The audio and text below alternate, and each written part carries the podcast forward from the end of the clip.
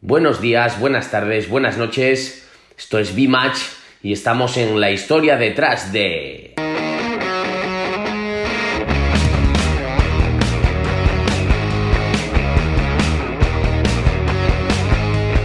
Hoy en la historia detrás de tenemos el placer de contar con Santi Moar, actual jugador de Phoenix Racing de la USL, pero que anteriormente y con la colaboración de B-Match eh, consiguió realizar sus estudios en Health and Physical Education en, Carolina del Norte, en la Universidad de Pfeiffer.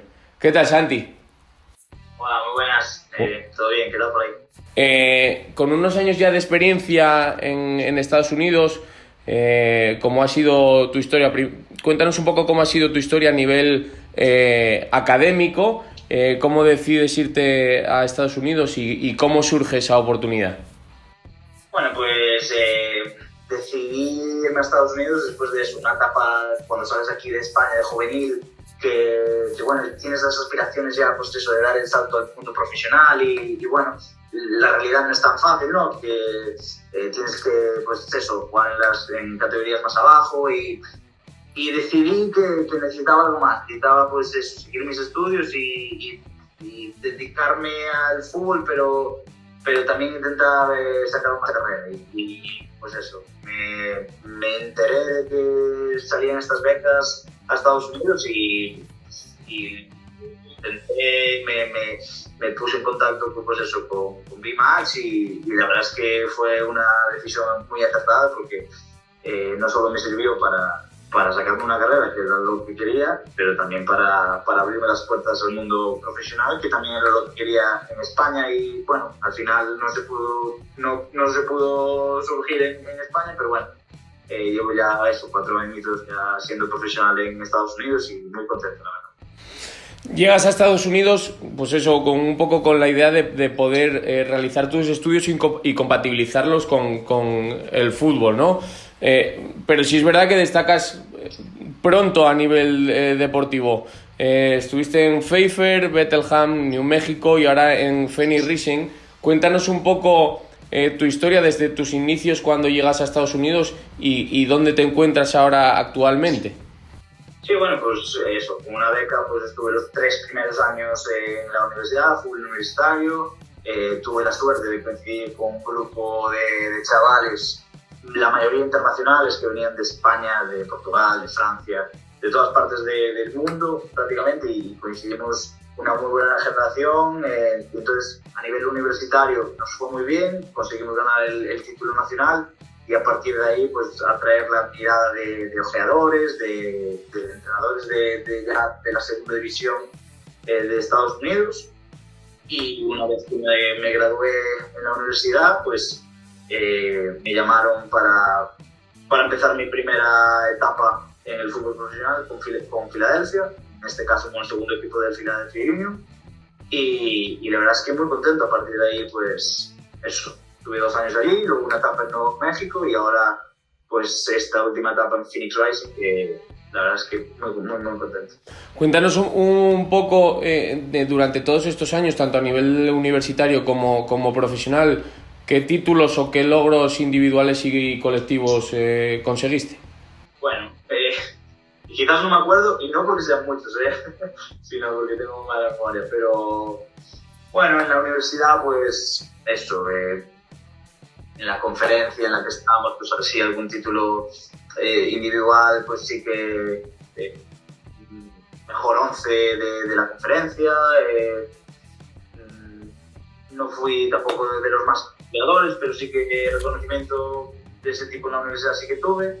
Luego ya en el mundo profesional, en el, cuando estuve en, la segunda, en, mi primera etapa en el Bethlehem Steel, eh, ahí fui nominado a Rookie of the Year de, de toda la segunda división y quedé segundo, eh, lo ganó otro chico. Pero bueno, ya esa nominación para mí fue todo un logro porque eh, iba con muy pocas expectativas ese primer año y, y, la verdad es que se fue, se fue dando bien ese primer año y creo que fue a partir de ahí cuando ya me fui consolidando un poquito en la, en la categoría.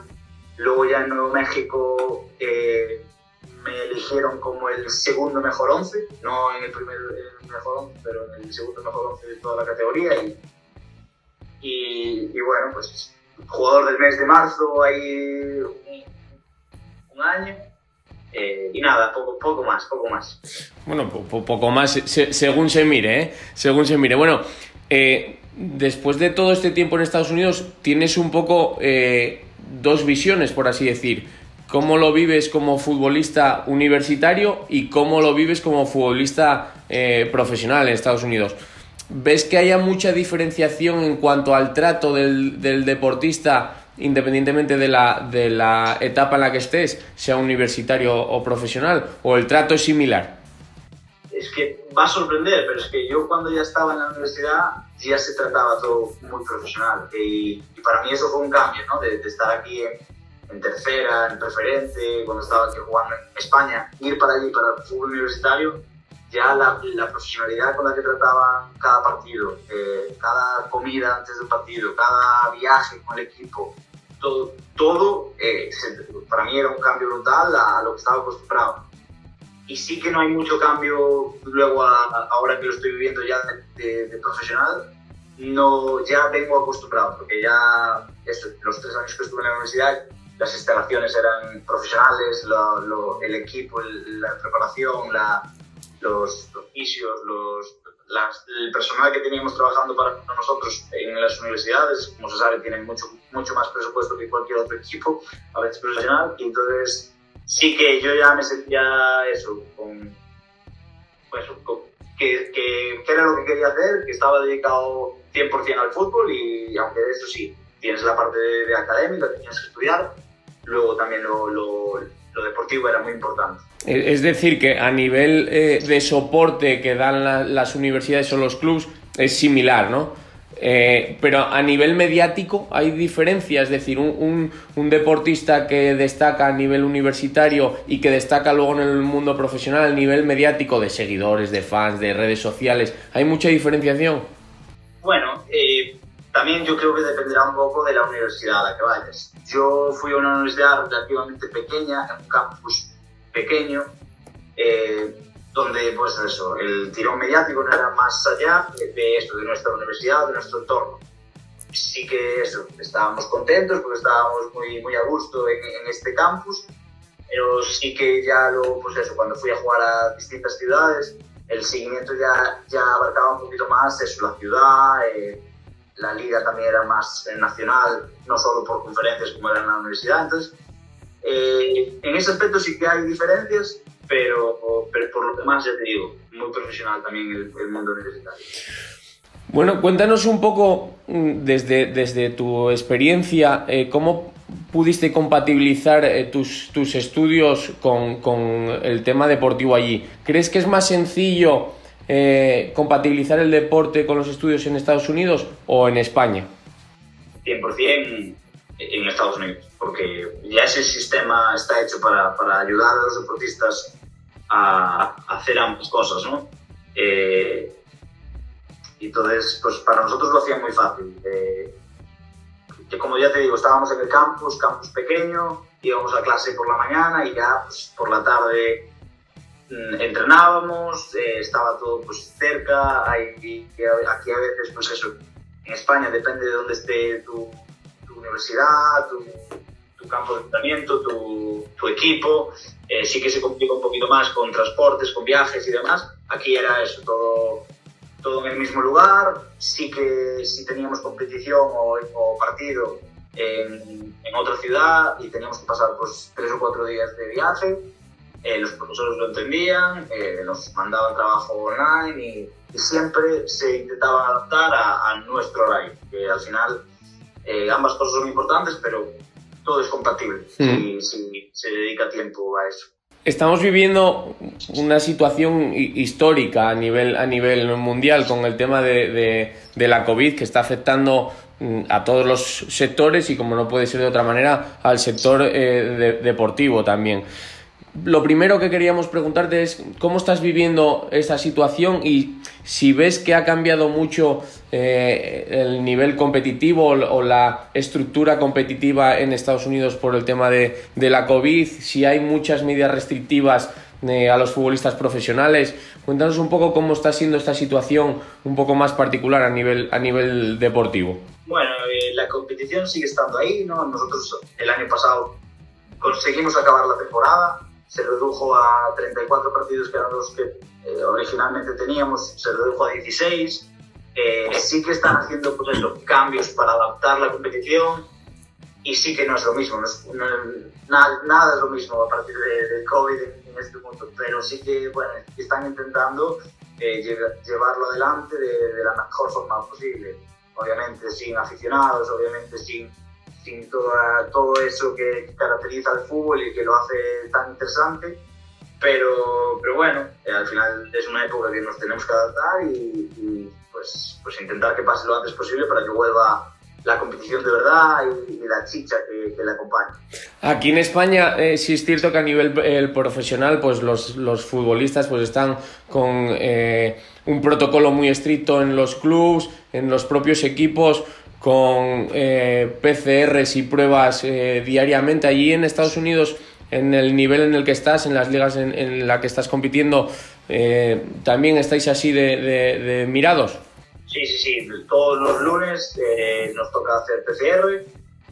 luego, pues eso, tuvimos que, que firmar con la liga un acuerdo en el que nosotros nos comprometíamos a no salir de nuestra burbuja en todo el año. Prácticamente eh, medidas muy estrictas que iban desde no poder salir a, cenar eh, a un restaurante, eh, no poder salir de, tu núcleo, de, de, tu ciudad para, para ir a visitar ni nada, para, para que ellos decir, vale, pues seguimos adelante con la vida. Entonces nosotros como jugadores sí que tuvimos que firmar ese acuerdo y, y aceptar esas condiciones para que, por dar un poquito de nuestra parte para que se eh, se, se, realizara la, la, competición y volviera, se volviera a competir. Entonces, eso sí, nosotros también pues, no estamos viviendo la vida que nos gustaría, pero al final, mira, es nuestro trabajo y es nuestro es lo que nos da de comer y, también lo que queremos es jugar al fin y al cabo. Esperemos que, que durante este año, a lo largo de, de este año, todo, todo mejore y, y, vayamos acercándonos a lo que, a lo que era el, el fútbol no hace tanto, ¿no? Hace apenas eh, un año. Cuéntanos un poco, si puedes, ¿eh? y, desde, bueno, desde tu vivencia, alguna eh, anécdota interesante o que pueda eh, chocar o que pueda ser diferente para, para, los que, las personas que nos estén escuchando, tanto a nivel deportivo como a nivel personal, si, si, si, puede ser que has vivido durante estos años en, en Estados Unidos y si te acuerdas de alguna anécdota más de la, de la de la época universitaria, pues, pues que, nos, que la compartas con nosotros. Pues, pues mira, sí que me acuerdo. De hecho, fue a los dos, tres días de llegar a Estados Unidos, o sea, ya seis años. Eh, yo llegué con, eso, con muletas, con una, porque tenía un, pues, recién operado del menisco, yo llegué recién operado del menisco, y fui con el equipo en una, pues eso, paseo de, de iniciación, de, bueno, para conocernos todos, y el mister nos llevó a, creo que era para eso, a comer un helado de tal. Eh, estábamos así de pretemporada y yo fui con el equipo con las muletas y demás. Y entonces eh, había una familia muy, muy, muy religiosa, muy americana, con dos niños y, y me vieron con las muletas y me, dibujaron, lo que estábamos ahí tomándonos el helado, eh, me dibujaron un, un dibujo, tal, me lo entregaron, me rodearon y se pusieron a rezar por, porque yo me recuperara pronto y, y, claro, el resto del equipo alucinados con, con, con, lo que estaba pasando y yo aún más porque era mi tercer día en Estados Unidos y eso pues no lo ves eh, a menudo, ¿no? Y, sí que me, me, sorprendió, aún tengo los, los, dibujos en casa, los guardo con cariño y ya, fue así una anécdota que me dijo, joder, eh, acabas de llegar a, a, un mundo completamente... Yo no soy supersticioso, pero bueno, al final... Eh, todo lo que venga. Sí, exacto. ¿Crees, eh, eh, Santi, que si te hubieras quedado en España, porque eh, creo recordar, si no me equivoco, que antes de irte allí ya estabas eh, en el Ordes, ¿no? En preferente o tercera división, si no me equivoco. ¿Crees que hubieras tenido la misma posibilidad de compatibilizar estudios con el, con el fútbol y de haber tenido la misma progresión eh, profesional aquí en España como futbolista como la que eh, tuviste en Estados Unidos o, o, crees que hubiera sido mucho más complicado? Y bueno, eh, nunca se sabe, ¿no? Es, es, difícil saberlo porque yo en, en, esa época tenía 19, 19 años cuando estaba en el orden en tercera y luego también tuve una etapa preferente Entonces tampoco sabes cómo, cómo vas a evolucionar eh, una vez, si, si, hubiese seguido en España.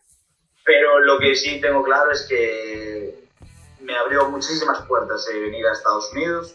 Eh, y pues bueno, quizás yo, yo eh, mi primer año como profesional fue a los 23. No pudo ser eso. Cuando yo quería a los 19 puestos de, de juvenil, tuve que esforzarme un poquito más, tres, cuatro añitos. La universidad sí que me siguió formando como persona y como futbolista.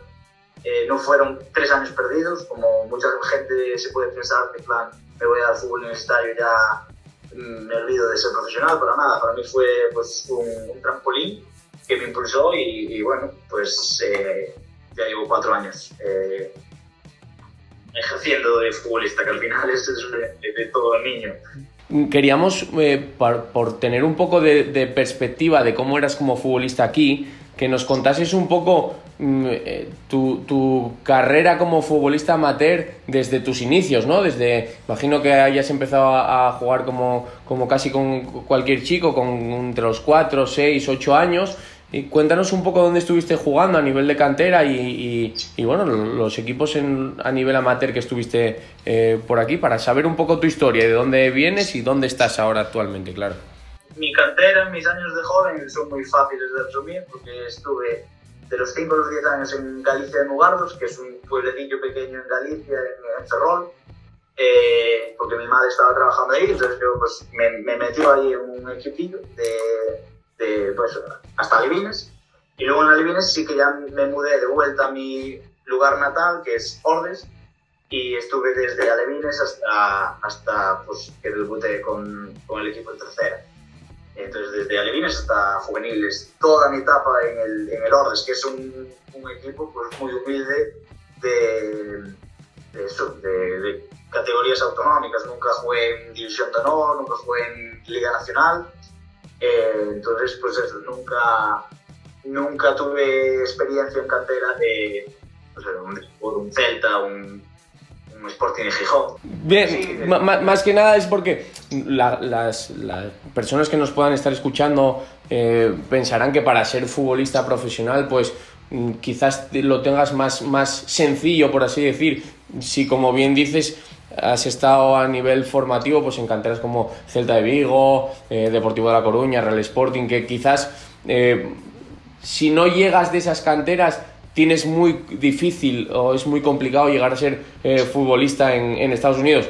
Eres el claro ejemplo de que no es así, de que un deportista con, esfuerzo, con trabajo y aprovechando una oportunidad como la de compatibilizar los estudios en, en Estados Unidos con el deporte, tienes una posibilidad y una eh, eh, y capacidad, obviamente, para poder ser futbolista allí. Totalmente, al final, pues eso, es lo que el esfuerzo, las ganas que, tengas de, de, conseguir algo y la paciencia. Yo siempre lo digo, al final hay que tener paciencia porque nadie te va a regalar nada y, y cuanta más presión pongas en ti mismo de que tienes que conseguir algo ya y ahora, eh, al final va a ser peor. Entonces, hay que tener paciencia, luchar, pero sin, sin esperar nada. Entonces, eso fue también eso. Cuando fui a la universidad, yo no esperaba seguir siendo futbolista. Yo solo esperaba disfrutar de la experiencia y aprender inglés. Solo eso.